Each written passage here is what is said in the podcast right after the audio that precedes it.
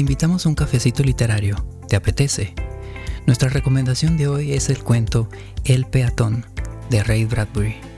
Entonces, pues sí, es un mensaje bien profundo y, prácticamente que hoy puede llevarse también la, proyección a una realidad concreta y presente. Cafecito Literario es un encuentro entre amigos. Leemos juntos un texto para luego comentarlo sin nada planificado, sin libreto y sin tanto protocolo. Puedes escuchar en vivo o participar en la lectura de los textos siguiendo el enlace de la descripción. Si no, quédate aquí, lee previamente el cuento asignado y pasa un buen rato con nosotros.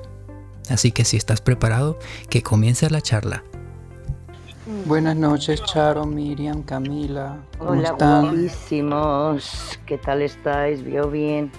Esperando aquí para leer un ratito con vosotros. Ay, me mandó abrazos este Benjamín para todos. Se me olvidó decirlo ayer. Le, escribí en, el chat room. Le dije que le echábamos de menos y que si estaba bien. Y me dijo que sí lo que pasa es que se quería alejar un poquito, aislar un poquito de Clubhouse, como esas veces que está saturado uno de, de algo, por lo que sea, y te das un tiempito. Y me dijo eso, pero que volvería y que nos abrazaba a todos, que os diera un abrazo de su parte. Ay, qué bueno, qué bueno que va a volver.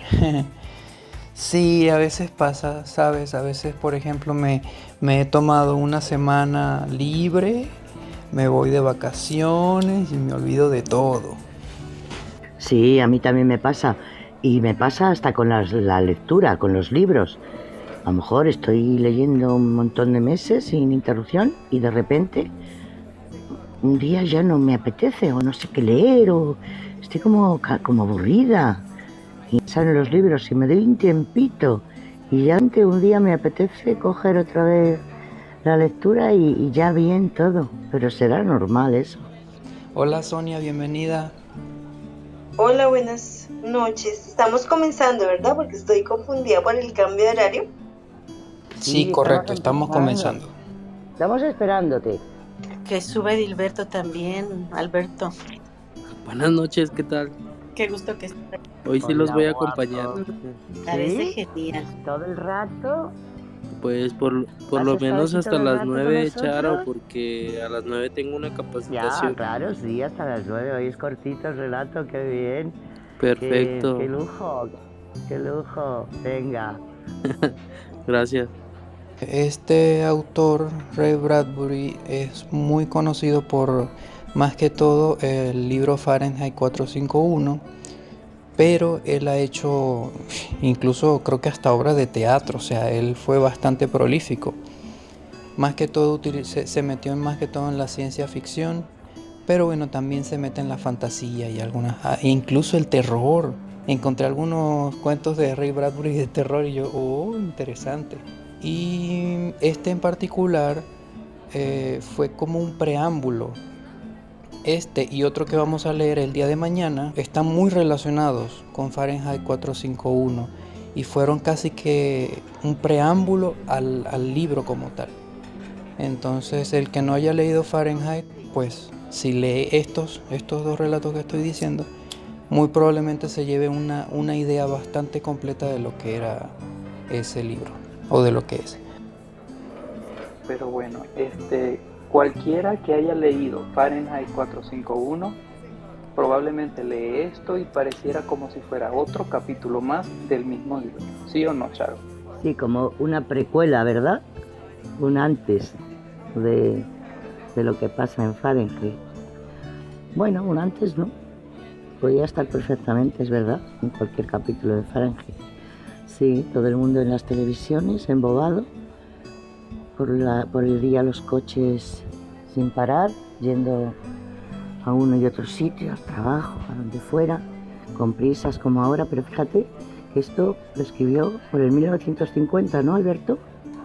Eh, creo que fue 1950-1951 bueno, aproximadamente, después de la Segunda Guerra Mundial.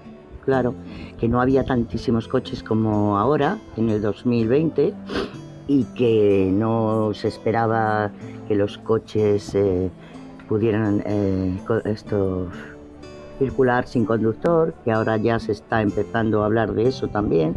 Bueno, hace un tiempo se empezó a hablar de esto y algún día no muy lejano se dará. Y, y todas esas cosas. Y claro, solo había una patrulla de policía porque no hacía falta. Había habido tres en ese pueblo de cuántos millones de habitantes, no eran muchos, pero sería un pueblo chiquitito. No eran muchos en comparación con una ciudad como Madrid, que no es tan grande como Ciudad de México, por ejemplo, pero tenemos cuatro millones y medio de habitantes. Pero claro, estamos hablando de hace 100 años, que había muchísimos menos habitantes, o sea que para ese tiempo sí era una ciudad bastante habitada, pero es que es como si no, porque estaban todos viendo la tele, todo el tiempo viendo televisión, no salían, no se relacionaban, no nada. Lo que no sé es si eso fue impuesto, porque no lo dice, si eso fue impuesto o fue que la humanidad en general prefirió eh, la comodidad de la casa y, la, comodidad de, de, estar en la tele, que se lo dieran todo hecho y, llegar del trabajo y comer y ver tele y lucharse y dormir y otra vez lo mismo. No sé si era impuesto o, o no pero claro, si la policía había llegado a ese nivel de... ¿Cómo se dice? De... Uh, bueno, de, de no sé, cómo no me sale la palabra, que no necesitaban que hubiera policías dentro de los coches ni nada de eso, pues tal vez es que habían empezado hacía bastante tiempo a, a tener esa autoridad sobre la gente. Eso no lo sé pero vamos, en cualquier caso, qué vida más triste. Espero que no lleguemos a eso. Aquí por lo menos en España no, porque somos, nos gusta mucho la juerga y nos gusta mucho sociabilizar, a, la mayoría, hay excepciones como yo, pero la gente vive mucho en la calle y en los bares. en fin, no me imagino que un grupo como los españoles, también los latinos sois así, eh, cediera cediera a eso en algún momento, ¿no? A ese tipo de vida, no me lo imagino. Fíjate lo mal que lo pasamos en la pandemia. Yo lo pasé mal y no soy sociable, me imagino que los que sois sociables lo pasaríais fatal. Sí, bueno, y fíjate, son, para responder tu pregunta, era una ciudad de 3 millones de habitantes. Aquí en Guadalajara, Beto, son 6 millones de habitantes, ¿verdad? 6 millones de habitantes en Guadalajara y es una ciudad enorme, o sea, no me imagino un solo carro de policía para una ciudad de 3 millones. O sea, es una Y encima en México, como en Madrid, igual. Un policía para todo Madrid, pobrecitos. Estaríamos a navajazo limpio aquí o, o, robándonos los unos a los otros. Qué barbaridad. No, no, no es imaginable. Claro, un, solo coche de policía. Por eso digo que a lo mejor hay que pensar que los habían amaestrado ya a toda la a toda la humanidad, ¿no? Nos habían amaestrado en esos tiempos.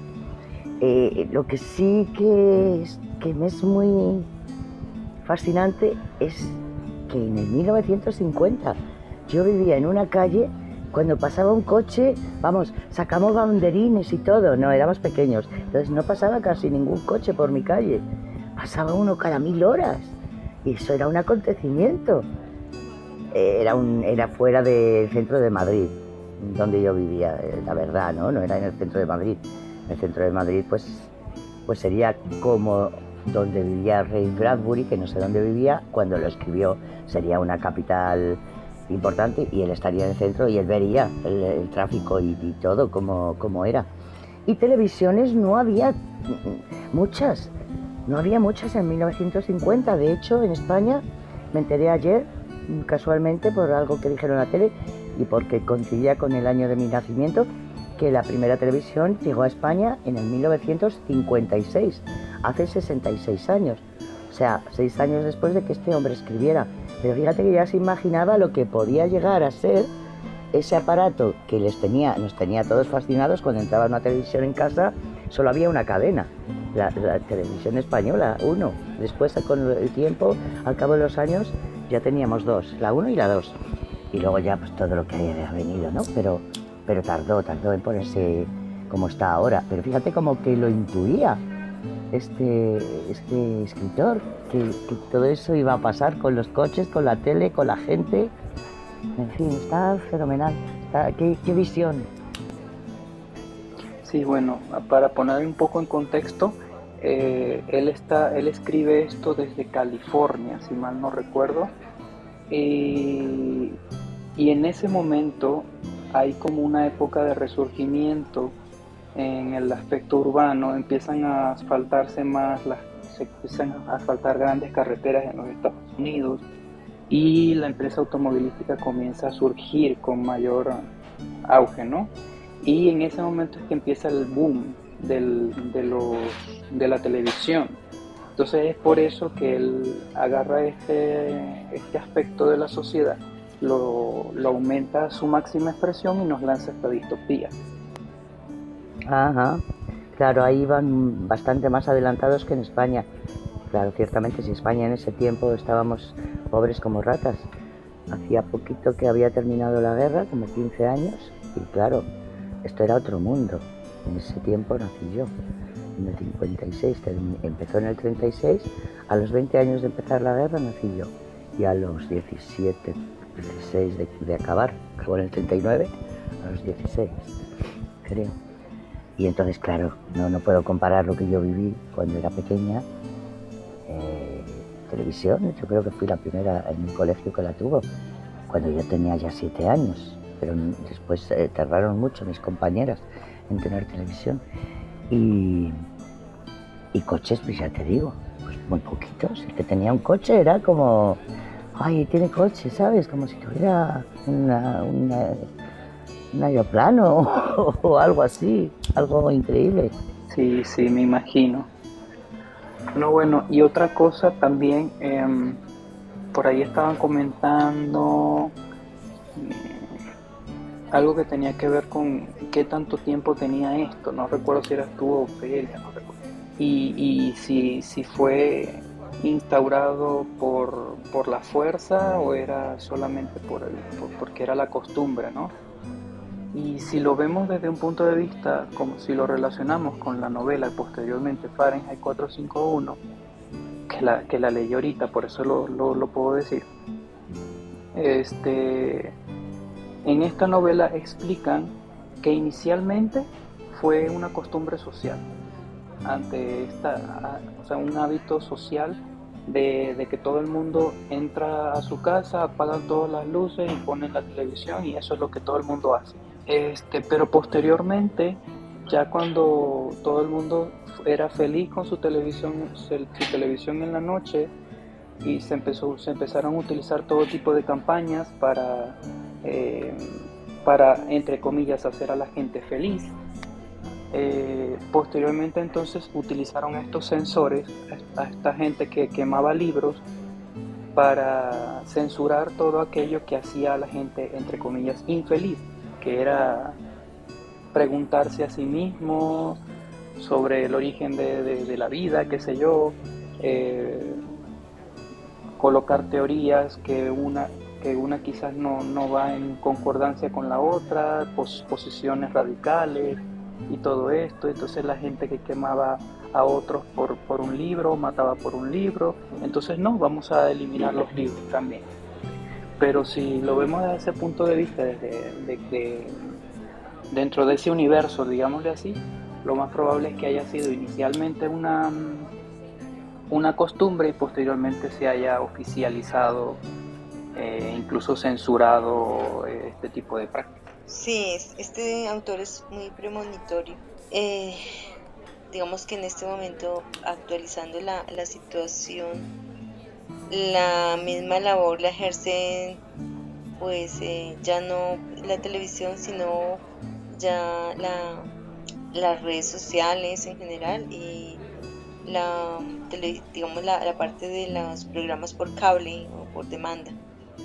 Eh, ejerce el mismo papel de mantener a la gente distraída sin que piense eh, corriendo su día y, su noche pues conectada igual a las redes sociales y a, y a Netflix y a todas estas otras, eh, Prime Video, todos estos sitios. y la lectura llevada a cero, que eso es una, una gran labor de Bradbury, hacer ver cómo estas sociedades, tanto en, en Fahrenheit 451 como en este cuento, eh, son sociedades que no leen, para nada, para nada leen. Y él, como escritor, se le, eh, se le digamos, de la pachurra o se ignora que esa actividad sea, sea actividad, digamos, productiva, precisamente porque pues eh, el, la televisión ejerce la, lo que hacía, por ejemplo, eh, el circo romano en la antigüedad, distraer a la gente y llenarla de violencia en pantalla o, de una vida falsa um, o unas aspiraciones que se ven en la, en la publicidad, una vida aspiracional y la gente enredada en esa espiral. Entonces, en ese sentido, Bradbury lo hace genial, ¿no?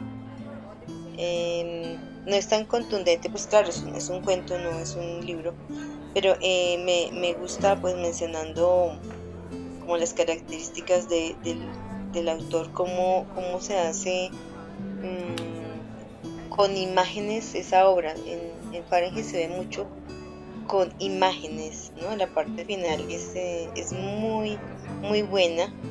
Eh, para quienes no la hayan leído, la, persecución me pareció fenomenal, la, la, que se hace al final. entonces, eh, aquí digamos que lo repite cuando habla de, de, las calles y de las casas, todo aparentemente vacío y de, del auto del, del, del policía y fíjense que para mí eh, interpreto que no, no, se, no se hace necesaria la, la, policía porque no es sublevación y no es sublevación porque todo el mundo está dominado por la televisión. Entonces por eso no se hace ya necesaria prácticamente la, la policía. Y él es el bicho raro como, como en el caso de, de Fahrenheit 451, aquellos que insistían en, en tener libros, en leer libros, ¿no? Entonces él es el bicho raro y por eso pues es que, es que lo aprenden. Entonces, pues sí, es un mensaje bien profundo y, prácticamente que hoy puede llevarse también la, proyección a una realidad concreta y, presente. Exacto, ese de hecho es un tema recurrente, esa mm, como esa alienación o, esa separación que se hace a estas personas diferentes, por ser, sencillamente por ser distintas, por no seguir el sistema, por no ser un seguidor del sistema, digamos de así. Incluso se les toma como personas peligrosas para la sociedad, ¿no?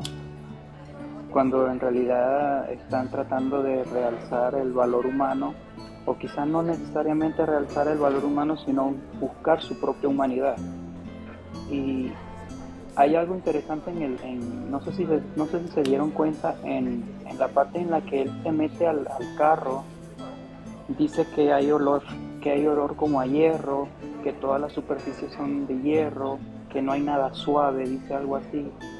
Entonces también eso a mí me dio la sensación como, como de deshumanización, ¿no? Y el mismo hecho de que, de que no hayan personas en, en ese carro, y la misma sociedad deshumanizada. Entonces hay un, también un tema bastante predominante en, la, en el cuento y en la misma obra de Fahrenheit sobre la deshumanización. Pues hay que ver Fahrenheit, hay que leerlo, perdón. Porque sí, yo no he tenido la oportunidad de leerlo, pero pues sí, es todo un proceso. Ah, y otro, otra cosa que me, que me gustó también de, de esas descripciones que él hace eh, él habla de que las casas son como cementerios, que iba caminando como si fuera caminando eh, en un cementerio y cada casa era como una tumba. Y entonces viene y dice que de pronto aparecía un fantasma gris. precisamente la gente está embobada, como dice Charo, con el televisor. Porque se entiende muy bien, ¿verdad? Este cuento.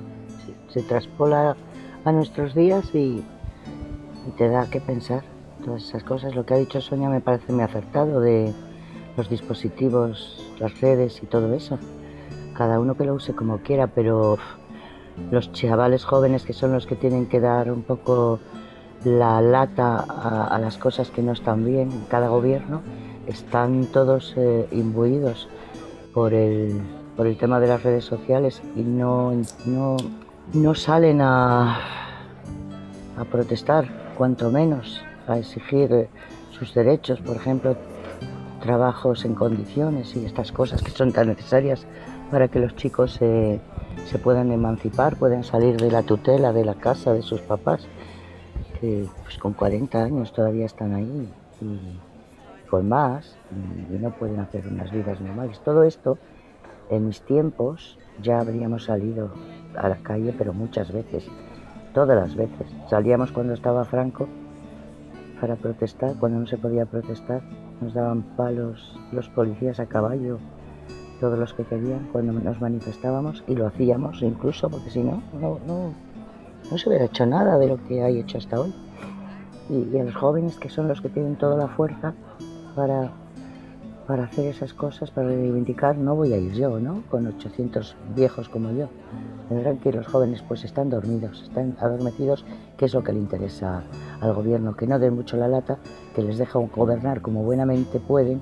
Digo buenamente, aunque son corruptos la mayoría, aquí en España también. Eh, pero realmente no son los partidos los que gobiernan ni el presidente. En el mundo gobierna el que, el que tenga el poder económico. Y entonces todo eso no quieren que, que se mueva, no quieren que haya alborotos y están pues encantados con que tengamos todos un móvil o dos si son pequeños. Entonces tecnología económica para todo el mundo. Netflix, Netflix gratis para, para las familias. Quédense en casa. todo está bien. Claro. Pues sí.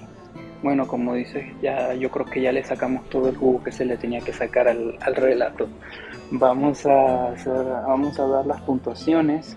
Este, mm, yo le daría al relato, estoy entre un 4 y un 4.5. Voy a darle un 4.5. Vamos a ser esta vez este, eh, generosos.